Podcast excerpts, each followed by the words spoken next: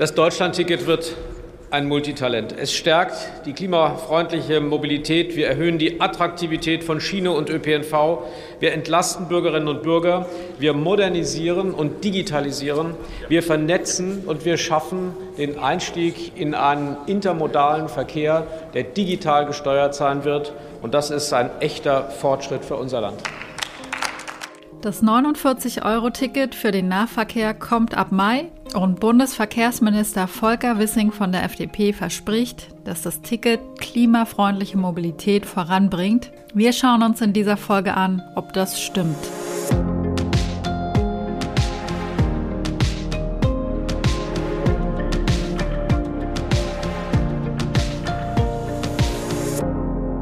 Hallo und herzlich willkommen zu einem neuen Klima-Update. Heute geht es wie jede Woche bei uns im Podcast um die drei wichtigsten Klimanachrichten. Ich bin Sandra Kirchner von Klimareporter und spreche heute mit meiner Kollegin Katharina Schipkowski von der Taz. Hallo Katharina. Hi Sandra. Unsere Themen sind in dieser Woche erstens die Staubkonzentration in der Erdatmosphäre, die das Klima kühlt. Zweitens multiresistente Keime, die sich durch den Klimawandel fröhlich vermehren und verbreiten. Und drittens das Ex-9-Euro-Ticket, das jetzt Deutschland-Ticket heißt und zur Verkehrswende beitragen soll. Zuerst gucken wir auf die Feinstaubkonzentration in der Erdatmosphäre. Staub ist ja jetzt nicht so das Erfrischendste, was man sich vorstellen kann, mhm. aber er hat durchaus eine kühlende Wirkung und dämpft damit auch die Erderhitzung mehr, als man bislang angenommen hatte. Das haben Forscherinnen der University of California jetzt herausgefunden. Es war zwar schon bekannt, dass manche Aerosole abkühlend auf das Klima wirken, weil sie die Sonneneinstrahlung zurück ins Weltall reflektieren. Das sind zum Beispiel Schwefelaerosole, die bei Vulkanausbrüchen freigesetzt werden oder die durch Industrieemissionen in die Luft gepustet werden und eben auch Wüstenstaub. Und den beziehungsweise die Klimawirkung von Wüstenstaub haben die Forscherinnen um den Atmosphärenphysiker Jasper Cook jetzt nochmal genauer untersucht. Denn Wüstenstaub, ähm, der also zum Beispiel in der Sahara, in der Namib-Wüste oder in anderen Wüsten aufgewirbelt wird und vom Wind kilometerweit über Ozeane getragen wird, der macht einen sehr großen Teil aller in der Atmosphäre präsenten Aerosole aus. Und nach den Berechnungen der Forscherin gleicht er durch die sonnenreflektierende Wirkung ungefähr 8% der menschengemachten Erderhitzung aus. Aber die Staubkonzentration in den Luftschichten ist nicht nur gut, sie verändert sich auch und seit der vorindustriellen Zeit hat sie extrem zugenommen, um 55 Prozent. Das kann man sehen, wenn man in dicke Eisschichten bohrt und die Staubablagerungen in verschiedenen Schichten untersucht. Vor allem in Asien und Nordafrika ist in den vergangenen 150 Jahren mehr Staub in die Atmosphäre gelangt und dort vor allem an Randgebieten zu Wüsten. Wahrscheinlich liegt es an der Landwirtschaft, also an der Bearbeitung von Böden und Erosion, die dabei entstehen können, aber eben auch an der Austrocknung von Böden und Seen durch den Klimawandel. Aber seit der Jahrtausendwende stagniert die Staubkonzentration global betrachtet. Ja, und damit stagniert eben auch der kühlende Effekt. Und warum das so ist, das weiß man nur zum Teil. Also beim Wüstenstaub weiß man nicht, warum die Konzentration in der Atmosphäre zurückgeht. Aber die Konzentration von Sulfaten sinkt, also die Emissionen von Schwefel durch Industrieanlagen. Und das geht einfach auf Umweltauflagen zurück, die eben dazu geführt haben, dass die Luft vielerorts sauberer geworden ist.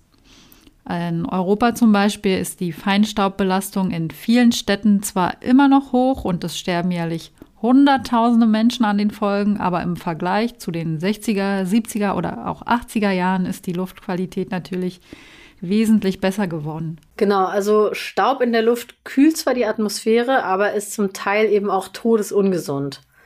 Also Sahara-Staub ist deutlich harmloser als der Feinstaub, der aus den Verkehrsemissionen kommt. Aber es kommt auch darauf an, wo sich der Staub konzentriert. Zum Beispiel, wenn sich Staubwolken über Eisflächen konzentrieren, dann behindern sie da die Reflexion der Sonnenstrahlen durch das Eis und haben dann eher eine wärmende Wirkung. Und auf die Wolkenbildung und die Niederschläge wirkt sich die Staubkonzentration in den oberen Luftschichten auch aus. Ähm, ja, also wie man sich vielleicht schon denken konnte, kann man jetzt nicht einfach sagen, lass uns einfach mehr Sahara-Staub in die oberen Luftschichten blasen, um das Klima zu kühlen, sondern es ist komplizierter und solche heftigen Eingriffe haben natürlich auch immer krasse Nebenwirkungen.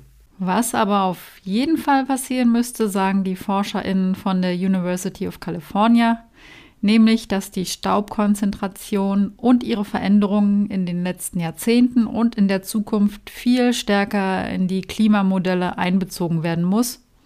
Bislang rechnen Klimamodelle zwar auch mit Staub, aber die Veränderung der Konzentration also der starke Anstieg bis zum Jahr 2000 und die Stagnation in den letzten 20 Jahren, die fehlen bislang in allen Modellen. Da könnte die Forschung also schon noch präziser werden. Wir gehen jetzt aber zum nächsten Thema über. Wir sprechen über antimikrobielle Stoffe, also über Medikamente, die gegen Mikroorganismen wirken nämlich indem das Medikament die Mikroorganismen zerstört oder eben ihr Wachstum hemmt. Und die meisten von euch haben sicher auch schon mal Antibiotika bekommen, also Medikamente gegen Bakterien. Aber auch Mittel gegen Viren, Pilze oder Parasiten fallen unter diese antimikrobiellen Mittel, die zur Vorbeugung und Behandlung von Infektionen eingesetzt werden. Eben bei den betroffenen Menschen, aber auch in der Nutztierhaltung und im Pflanzenbau. Ja, und heute sind diese Antibiotika auch nicht mehr aus der modernen Medizin wegzudenken, wenn man zum Beispiel eine Lungenentzündung hat oder eine schwere Entzündung der Harnwege. Aber es gibt eben ein erhebliches Risiko. Jedes Mal, wenn Antibiotika zum Einsatz kommen, können resistente Bakterien entstehen. Die Weltgesundheitsorganisation zählt das Auftreten von antimikrobiellen Resistenzen zu den zehn größten Bedrohungen für die globale Gesundheit. 2019 wurden ungefähr 1,27 Millionen Todesfälle direkt auf arzneimittelresistente Infektionen zurückgeführt. Das hat eine Studie aus dem Fachmagazin The Lancet ermittelt. Ähm, das sind ungefähr so viele Todesfälle, wie HIV und Malaria zusammen verursacht hat. Unter den Infektionskrankheiten war nur Covid-19 und Tuberkulose für noch mehr Todesfälle verantwortlich. Und die Tendenz sieht auch schlecht aus. Bis Mitte dieses Jahrhunderts könnte es zu 10 Millionen zusätzlichen direkten Todesfällen pro Jahr durch antimikrobielle Resistenzen kommen. Das sind so viele wie 2020 an Krebs gestorben sind. Ähm, das alles geht aus einem Bericht des UN-Umweltprogramms UNEP hervor, der diese Woche veröffentlicht wurde und in dem die UN eben auch warnen, dass dieses massive Problem nicht unterschätzt werden darf. Ja, und falls ihr euch gefragt habt, warum wir hier im Klima-Update eigentlich über diese Medikamentenresistenzen sprechen, ja, beides, also antimikrobielle Resistenzen und auch die Klimakrise sind nach Ansicht der UN zwei der größten und komplexesten Bedrohungen, mit denen wir derzeit konfrontiert sind. Und beide Probleme können durch menschliches Handeln verschlimmert, ja, aber auch abgemildert werden. Ja, und die Gefahr dieser Resistenzen abzumildern, finden die UN-Leute notwendig. Sie rechnen nämlich damit, dass ähm, höhere Temperaturen infolge der Erderhitzung zu mehr Infektionen mit resistenten Bakterien oder Viren führen werden. Was im Allgemeinen für alle Bakterien gilt, trifft auch auf resistente Bakterien zu.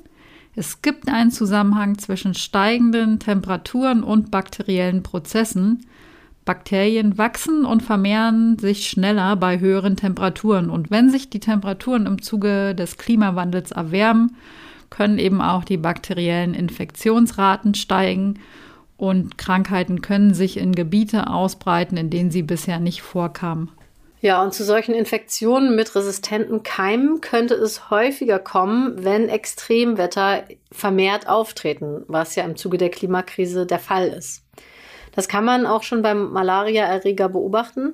Malariaerkrankungen nehmen schon zu aufgrund des Klimawandels und der Erreger der Malaria, äh, der heißt Plasmodium falciparum, der hat bereits Resistenten gegen verfügbare Medikamente entwickelt. Ja, und mit einer Verschärfung der Klimakrise wird sich wohl auch dieses Problem mit den schon resistenten Erregern weiter verschärfen. Und das ist eben gefährlich, wenn es zu solchen Infektionen mit diesen resistenten Bakterien, Viren oder im Fall von Malaria Parasiten kommt, weil es eben keine Möglichkeit zur Behandlung gibt. Und das ist ein immenses Problem. Und hier kommt auch äh, ja, eine globale Ungerechtigkeit zum Tragen, die wir auch schon von der Klimakrise kennen nämlich dass der globale Süden viel stärker betroffen ist von der Gefahr, die von resistenten Erregern ausgeht. Ja, und damit man das Problem noch in den Griff bekommt, schlägt das UNIP einen Ansatz mit dem Namen One Health vor. Also man geht davon aus, dass die Gesundheit von Menschen, Tieren, Pflanzen und der Umwelt gegenseitig voneinander abhängen und dass man eben an allen diesen Schrauben Verbesserungen erzielen muss, um die Gefahr zunehmender Resistenzen infolge des Klimawandels zu bannen. Und insbesondere die Umweltministerien seien hier gefordert, um Umweltverschmutzung zu verringern und die Gefahr der resistenten Keime zu bewältigen. Und natürlich hat es auch Sinn, die Erderwärmung möglichst wenig weiter ansteigen zu lassen. Unser drittes Thema ist das Deutschland-Ticket, das man sich seit der vergangenen Woche besorgen kann. Es gilt ab dem 1. Mai und es ist ja der Nachfolger vom 9-Euro-Ticket, der jetzt allerdings 49 Euro im Monat kostet. Die Hard Facts habt ihr wahrscheinlich schon überall in den Nachrichten mitbekommen. Also, wo gilt es? Im Regional- und Nahverkehr in ganz Deutschland. Ist es ein Abo-Ticket? Ja, aber man kann es monatlich kündigen. Ist der Preis von 49 Euro langfristig gesetzt? Nö, das ist erstmal nur der Einstiegspreis. Es kann dann zukünftig teurer werden und so weiter. Aber die Frage, die uns hier im Klima-Update interessiert, ist ja, welchen Beitrag kann das Ticket zur Verkehrswende leisten? Das ist natürlich nicht mit Sicherheit zu beantworten, bevor das Ticket überhaupt gilt. Aber es gibt natürlich Faktoren, die darauf hinweisen, ob dieses Angebot ausreichen wird, um eine kritische Masse dazu zu bewegen, ihr Auto stehen zu lassen und in einen Zug zu steigen. Und man kann natürlich gucken, was das 9-Euro-Ticket gebracht hat, wobei das natürlich nur begrenzt aussagekräftig ist, weil 9 Euro halt nicht 49 Euro sind ja, und das Coole am 9-Euro-Ticket eben auch neben dem Preis die Spontanität war. Man konnte es ja jederzeit am Automaten beim Busfahrer oder online kaufen und es galt dann sofort. Das 49-Euro-Ticket kann man ja auch jederzeit kaufen, aber es gilt eben dann erst ab dem ersten des nächsten Monats.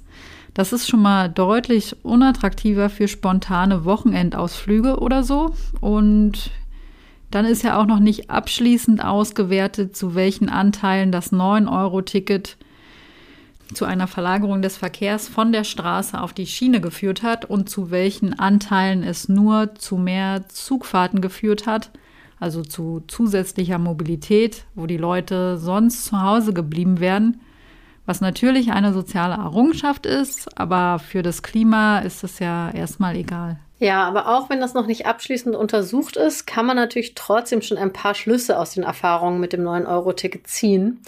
Und da sagen die meisten Expertinnen eben, die Hoffnung, dass das Deutschland-Ticket den Durchbruch in der Verkehrswende bringt, die hält sich stark in Grenzen. Das Science Media Center hat mehrere Forscherinnen aus den Feldern Mobilität, Data Science und Verkehrsplanung befragt und die sind sich ziemlich einig, dass man da nicht zu viel erwarten kann. Die Gründe dafür liegen auf der Hand. Zum einen ist das Ticket halt nicht so billig, sondern ja, ein Fuffi im Monat knallt man halt auch nicht mal ebenso bedenkenlos raus wie ein Zehner oder halt ein Neuner. Und zum anderen ist der ÖPNV vielerorts einfach noch so unattraktiv, so schlecht ausgebaut, dass er keine echte Alternative zum Auto darstellt. Das heißt, es werden durch das Deutschlandticket wahrscheinlich auch keine sehr großen Mengen CO2 eingespart werden. Das Potenzial, wo überhaupt relevante Mengen CO2 durch das Ticket eingespart werden könnten, sehen die WissenschaftlerInnen einmal in der Gruppe der sporadischen ÖPNV-Nutzerinnen, die sich dann also Einzeltickets kaufen, wenn sie dann mal Bahn fahren und die dann vielleicht zukünftig öfter die Variante Zug nehmen statt Auto. Und zum anderen wäre da die Gruppe der Pendlerinnen, die ÖPNV-mäßig sehr gut angebunden wohnen und die dann vielleicht eins von zwei Autos abschaffen könnten oder vielleicht sogar das einzige Auto, was sie haben. Ähm, ja, allerdings ist vor allem diese letzte Gruppe so klein, dass sie kaum ins Gewicht fallen wird. Da machen die Gelegenheits-ÖPNV-Userinnen noch eher einen Unterschied. Und der wird sich ja nach Prognose der Forscherin wahrscheinlich so bei maximal zwei Millionen Tonnen CO2 jährlich bewegen, wahrscheinlich eher eine als zwei Millionen Tonnen. Ja, also ganz so optimistisch, wie wir Volker Wissing im Intro gehört haben, ist die Stimmung also außerhalb des Verkehrsministeriums wohl bei niemandem. Wobei man ja fast schon Verständnis für den Verkehrsminister haben könnte, wenn man sich mal überlegt, wie schlecht der aktuell dasteht. Es gibt viel Kritik an der Verkehrspolitik, immer nur schlechte Klimabilanzen aus dem Verkehrsministerium. Und dann ist da das Deutschland-Ticket immerhin mal eine Sache auf der Haben-Seite. Nicht immer nur Lücken und mangelhafte Pläne, sondern endlich mal was halbwegs Vorzeigbares. Auch wenn es beim genaueren Hinsehen jetzt auch nicht so der große Wurf ist. Ja, und damit sind wir für heute am Ende der Folge. Wenn ihr auch künftig das Klima-Update nicht verpassen wollt, abonniert uns gerne in eurer Podcast-App wir freuen uns auch, wenn ihr eine Bewertung da lasst und ihr könnt uns auch direkt erreichen, wenn ihr an klima-update.klimareporter.de schreibt. Ja, und vielen Dank noch an Michael Erfurt, Christian Mayer, Wilfried Schmitz und Dominik Eichel, die uns in dieser Woche mit einer Spende unterstützt haben. Dankeschön. Danke, ciao. Tschüss.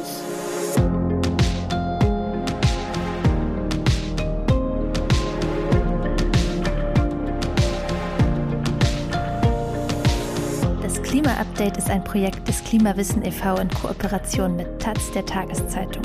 Es wird im Wechsel moderiert von Verena Kern, Sandra Kirchner, Katharina Schipkowski und Susanne Schwarz. Unser Produzent ist Christian Eichler. Ihr könnt unsere Arbeit mit einer Spende unterstützen.